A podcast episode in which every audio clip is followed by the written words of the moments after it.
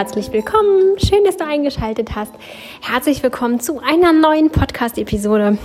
Ich freue mich darauf, die Zeit mit dir hier verbringen zu dürfen. Heute mit einem Minimalismus-Thema und zwar mit einer klärenden Frage. Denn es gibt ja immer so wieder diese Situation, in denen wir uns wünschen, minimalistischer zu sein oder Minimalisten zu sein oder minimalistischer durch unser Leben zu gehen. Das wünschen wir uns immer mal wieder oder minimalistischer zu wohnen oder wir sehen irgendwo etwas auf irgendwelchen Social Media Kanälen oder in einer Zeitung oder Zeitschrift und denken, ah ja, ja, ja, genau, das wäre eigentlich doch irgendwie ganz cool und ach, ich sehne mich so danach, auch endlich minimalistisch zu sein oder minimalistus, gut, minimalistus ist schön, minimalistisch eingerichtet zu sein oder in einem kleineren Haus zu wohnen, einer größeren Wohnung mit mehr Platz. Manchmal sehen wir so Bilder von aufgeräumten Schreibtischen oder Räumen, die riesig zu sein scheinen, in denen wenig drin steht. Und dann hört man immer wieder, ja, aber in meiner kleinen Wohnung geht das einfach gar nicht. Also immer wieder werden wir so ein bisschen angetriggert und der Wunsch in uns, minimalistischer zu sein, wächst. Aber gleichzeitig fühlen wir oder sehen wir da so eine Riesenblockade, eine Riesenhürde, die wir gar nicht überwinden können und sagen dann, ja, bei mir geht das sowieso nicht, weil ja, ich wohne in der falschen Wohnung im falschen Stadtteil, habe den falschen Job, ich habe Kinder, mit Kindern geht das nicht oder was auch immer. Es gibt da immer so diese gefühlten 10 Meter Mauern, über die wir nicht klettern können. Und das erzeugt dann so eine kleine Resignation und auch frustriert sein oder auch einfach das Thema direkt gleich aufzugeben und vielleicht doch noch mal ein paar Sachen zu kaufen oder zu konsumieren oder sich aufschwatzen zu lassen, dass die dann doch wieder ins Leben einziehen dürfen. Und dann nach einer Weile stellt man fest, eigentlich wollte ich das gar nicht. Und dann geht das wieder von vorne los.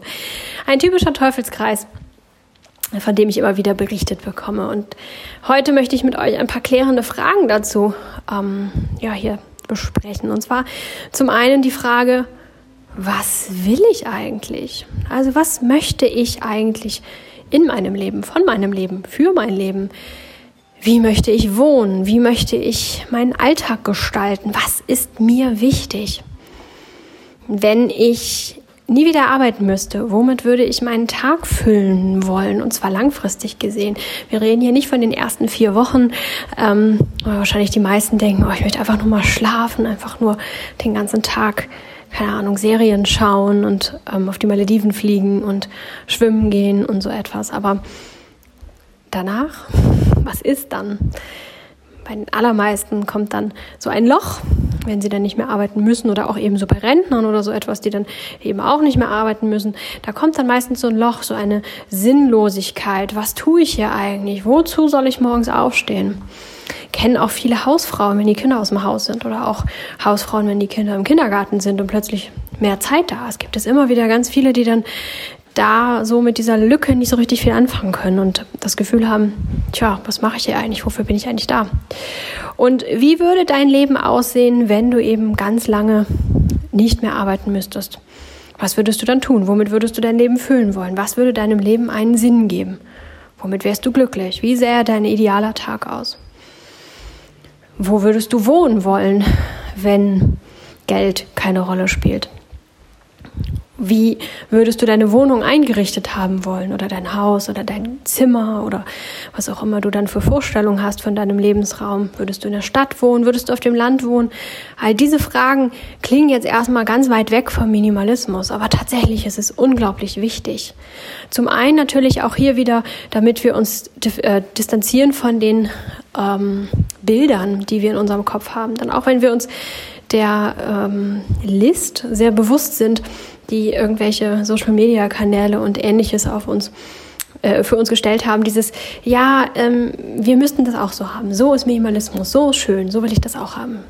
Diese Bilder im Kopf, die auch, wenn wir davon wissen, immer noch da sind und die wir uns vielleicht auch selber mal eingepflanzt haben irgendwann, die aber gar nicht mehr gültig sind. Mm, um da einfach sicher zu gehen, dass wir nicht unsere eigene Realität, unsere eigene Wahrheit, unsere eigenen Wünsche nicht aus den Augen verlieren. Dafür ist es ganz wichtig. Aber zum anderen auch, um sich dem anzunähern, dann ganz häufig stellen wir fest, so schwierig ist das gar nicht. Es ist durchaus möglich, in diese Richtung zu gehen und da große Schritte zu gehen. Ganz häufig ist diese Beschränkung nur in unserem Kopf. Nehmen wir die Beispiele mit, ich habe Kinder, ich kann ja nicht minimalistisch leben. Doch, es gibt sehr viele minimalistische Familien, die äh, glücklich und überzeugt von, ihrem, von ihrer Lebensweise durch den, durch den Alltag wandeln. Gibt es ganz viele von. Und es gibt eben auch ganz viele Menschen, die ähm, ja, glauben, sie müssen da wohnen bleiben, wo sie wohnen, aus irgendwelchen Gründen. Und wenn man mal die Scheuklappen beiseite nimmt und sich das mal ein bisschen distanziert anschaut, stellt man fest, eigentlich muss es gar nicht. So, man denkt, man müsste, weil man in eingefahrenen Mustern ist und weil man irgendwelche Bilder von seinem eigenen Leben hat und man glaubt, so müsste es laufen. Aber wenn du selber für dich erstmal festlegst, wie hätte ich es dann gerne, dann siehst du, dass der Weg dahin manchmal gar nicht so weit ist. Oder zumindest machbar erscheint und du sagen kannst, oh, okay, das wird sicherlich in ein, zwei Jahren vielleicht nichts, aber damit das was werden könnte, müsste ich erstmal diese und diese Schritte gehen. Das mache ich jetzt mal. Und dann wirst du dich auch viel zufriedener und viel wohler fühlen, weil du weißt, dass du in die richtige Richtung gehst. Aber es ist eben wichtig, dass du dich fragst, wie sollte es für dich sein? Und nicht einfach das Leben von irgendwem kopierst. Diese Sachen können sich auch ändern. Wenn du jetzt noch im Kopf hast, ich wollte immer mal ein Haus, ein Mann, ein Hund, ein Kind und weiß ich nicht was. Und das trägst du vielleicht seit deiner Jugend in deinem Herzen oder in deinem, in deinem Kopf mit dir herum und glaubst, das ist immer noch deine, deine tiefste Sehnsucht und dein, dein größter Wunsch, dann hilft es häufig, sich das mal nochmal vor Augen zu führen und zu fragen, ist das wirklich das, was ich immer noch möchte? Oder ist das einfach der damaligen Lebenssituation entsprungen, dass ich damals einen solchen Lebenswandel hatte, dass ich den Eindruck hatte, es würde mir Sicherheit und, und Familie geben, die ich vielleicht damals so nicht hatte. Und vielleicht hast du dich verändert, vielleicht hat sich dein Leben verändert, vielleicht brauchst du es gar nicht mehr, vielleicht liebst du die Freiheit und vielleicht hast du jetzt ein ganz anderes Lebenskonzept für dich in deinem Herzen und weißt noch nichts davon. Wenn du dir diese Dinge klar machst, dann hilft das auch, minimalistischer zu leben. Erstens kaufst du weniger Zeugs, um dich zu beruhigen. Ganz häufig ist ja so, dass man sich Sachen kauft, um im ersten Moment irgendeine Sehnsucht zu stillen, irgendein Bedürfnis, das eigentlich nicht im Essen liegt und das eigentlich auch nicht im Kaufen und Besitzen liegt, sondern das irgendwo anders liegt. Aber viele stillen eben diese Bedürfnisse entweder über Essen, Naschen, so etwas in der Art, oder eben auch übers Kaufen. Das müsstest du gar nicht mehr tun, wenn du ganz klar weißt, wohin es eigentlich gehen soll und was eigentlich dein Konzept ist, was dich eigentlich glücklich macht. Und zum anderen hilft es aber auch, dass du keine, ähm, ja, dass du keine große Wohnung einrichtest und äh, dir ganz viele Möbel kaufst, um dieses, um dieses zu füllen, weil du vielleicht glaubst, es müsste so sein. Ein schönes Beispiel ist hier eine Falle, in die ich selbst mal getappt bin, ähm, mit unserem Bett. Wir haben damals immer auf der Matratze, auf einer Matratze auf dem Boden geschlafen. Wir haben da super gut geschlafen. Wir waren da sehr glücklich und haben auch ein, ein, ein gutes Gefühl für unseren Rücken gehabt. Also es ging uns wirklich gut da. Und dann sind wir umgezogen und dann kamen da ganz viele Menschen und natürlich auch Familienmitglieder und Freunde und bis hin zum Makler und keine Ahnung, was für Menschen da irgendwie plötzlich irgendwas mit, unserer, mit unserem Schlafzimmer zu tun hatten und es zur Sprache kam, dass wir ja gar kein Bett haben, sondern nur auf dem Boden schlafen. Und dann hieß es immer, ja, aber ihr müsst doch unbedingt. Ihr könnt doch nicht. Warum denn? Und es stieß auf absolutes Unverständnis und auf die Versuche, uns zu belehren, dass wir uns doch bitte, bitte ein Bett anschaffen sollen. Bis hin zu, ja, wenn ihr euch kein Bett leisten könnt, wir könnten da, nein. Darum ging es tatsächlich nicht. Wir haben auf dem Boden geschlafen aus Überzeugung, weil es gut für uns war, weil wir glücklich dort waren. Ja, wir haben uns dann ein Bett aufschwatzen lassen, man glaubt es kaum. Aber damals, ja, dachte ich halt auch noch, ja Mensch, wenn die anderen uns sagen, was richtig ist, dann ich muss ja falsch sein. Ich, das kann ja nicht richtig sein, dass ich das da so toll finde und Herr wohl ja auch. Das muss irgendwie, wir müssen falsch sein. Wir müssen uns anpassen, wir müssen uns da irgendwie so ein bisschen ins, ins Bild rücken. Ähm, wie die Menschen zu sein haben und wir holen uns im Bett. Wir haben echt nicht gut da drin geschlafen. Ne? Und dann haben wir die Matratze gewechselt, obwohl die auf dem Boden supi war. Dachten wir, ja gut, dann, wenn wir jetzt nicht gut schlafen, vielleicht brauchen wir eine neue Matratze. Das hat es nicht gebracht, dann ist es ein anderes Lattenrost geworden. Also alles über Jahre hinweg, das kam nicht alles innerhalb von ein paar Wochen, aber auch das hat es nicht gebracht. Dann ist irgendwann dieses Bett rausgegangen und wir haben uns dann ein Öko-Bett gekauft so ein ja, unbehandeltes Bioholz, Zirbelholz, irgendwas soll besonders gut für den Schlaf sein und hat dann auch schon immerhin optisch ein bisschen mehr mir entsprochen. War eher schon so das, was ich dann auch leiden mochte. Ähm, aber auch da drin haben wir nie so wirklich gut geschlafen. Und dann haben wir es irgendwann dann auch tatsächlich auch rausgeschmissen. Und wir schlafen wieder auf dem Boden. Und wir schlafen besser als jemals zuvor, beziehungsweise als äh, die ganze Zeit mit dem Bett. Also mit egal mit welchem Bett. Ähm, wir schlafen jetzt wieder so gut wie ganz früher. Und ja, wir äh, fallen manchmal da so rein, einfach normal sein zu müssen. Und ähm, ja, wie oft werden wir hier gefragt? Wir haben ja im Wohnzimmer keine Möbel sozusagen. Also wir haben ein Sofa, ähm, das wir eigentlich auch nicht nutzen, das hier mal eingezogen ist, als wir noch viele Leute waren. Also eine große Familie sozusagen, also mit ganz vielen Menschen hier gewohnt haben, denn die anderen haben schon ganz gerne mal auf dem Sofa gesessen, wir aber nicht so. Und dann ist da, hängt ein Fernseher an der Wand, den wir eigentlich auch nicht nutzen. Da projizieren wir nur mal etwas über Apple TV drauf. Um, ja, genau. Und dann haben wir noch zwei solche Ratternkörbe mit ähm, Holz und Papier für den Kaminofen, beziehungsweise ja, Papier ist es gar nicht, sind dann eher so Anzünderlis und Feuerzeug und so, genau, solche Sachen sind da drin. Also zwei Ratternkörbe und das war's. Mehr ist nicht in unserem Wohnzimmer drin und ihr werdet es nicht glauben, wie oft ich gehört habe, ja, aber ihr müsst doch eine Schrankwand haben. Wo lasst ihr denn die ganzen Sachen, die man normalerweise im Wohnzimmer hat?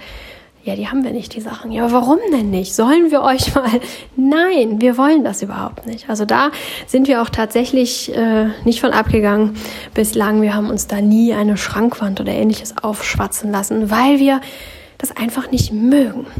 Wir fühlen uns damit nicht wohl, wir mögen keine hohen Möbel, wir mögen es auch nicht, wenn die ganze Wand ähm, ja, mit irgendeiner mit einer Möbelart zugestellt ist, egal ob es eine, eine Vitrine ist oder ein Schrank oder eine Kommode, was auch immer. Wir mögen es halt gern frei und wir haben auch nichts, was wir da reinstellen müssten. Natürlich, wenn wir jetzt eine Schrankwand hier hätten, dann würde da sicherlich auch irgendwie was reinwandern über Jahre hinaus, weil man immer sagt, ja, dann stellt man es da vielleicht erstmal hin oder auch Herr Bivolea, der da noch nicht so ganz ähm, noch nicht so ganz resolut ist, sondern dann doch eher mal sagt, ja, wir stellen es da erstmal hin und gucken mal, wenn wir es nicht brauchen, kann es ja wieder weg und dann steht es da erstmal, dann ist es auch vergessen, weil man guckt ja nicht rein in diese Schrankwand und dann ist es dann da drin. Das könnte ihm schon mal passieren. Hm, was haben wir denn davon? Gar nichts.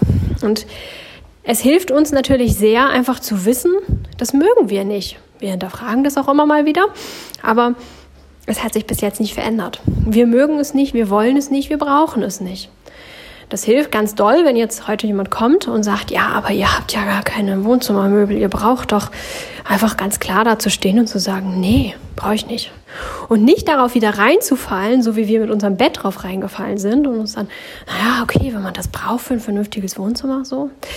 Ähm, es hilft doch auch, nicht in irgend, irgendwas zu konsumieren, irgendetwas zu kaufen, sich anzuschaffen oder auch ausschwatzen zu lassen, selbst wenn man es nicht bezahlen muss und das Geschenk bekommt, gebraucht, weil jemand anders es vielleicht nicht mehr haben mag. In welcher Weise auch immer hilft es davor, sich Dinge ins Leben zu holen, die man eigentlich gar nicht möchte. Und so ist es natürlich nicht nur mit den materiellen Dingen, denn Minimalismus umfasst ja nicht nur die physischen Dinge, die wir hinstellen können, sondern ja auch alle anderen Dinge, Gewohnheiten und Menschen und äh, Apps, Computerprogramme, äh, Dinge, die wir essen oder was auch immer. Es betrifft ja so viel mehr. Minimalismus ist ja nicht begrenzt auf die physischen Dinge, die wir hinstellen und anfassen können. Und auch da hilft es sehr zu wissen, was möchte ich, was brauche ich. Und wie sieht mein idealer Morgen aus? Wie fühle ich mich wohl? Ein bisschen rumzuprobieren, dass man wieder rauskommt aus dem Bild, das man vielleicht hat und auf das man reinfällt, ins Fühlen. Mm, wie fühlt es sich an, wenn ich meinen idealen Morgen lebe, den ich da so im Kopf habe? Und dann stellen wir fest, ja, das ist eine schöne Vorstellung vielleicht, dass ich das und das als erstes mache, dass ich morgens als erstes erstmal meditiere. Das ist eine schöne Vorstellung. Finde ich toll, dass Leute das machen können und so. Aber für mich beispielsweise ist es nichts. Ich brauche morgens als erstes Bewegung.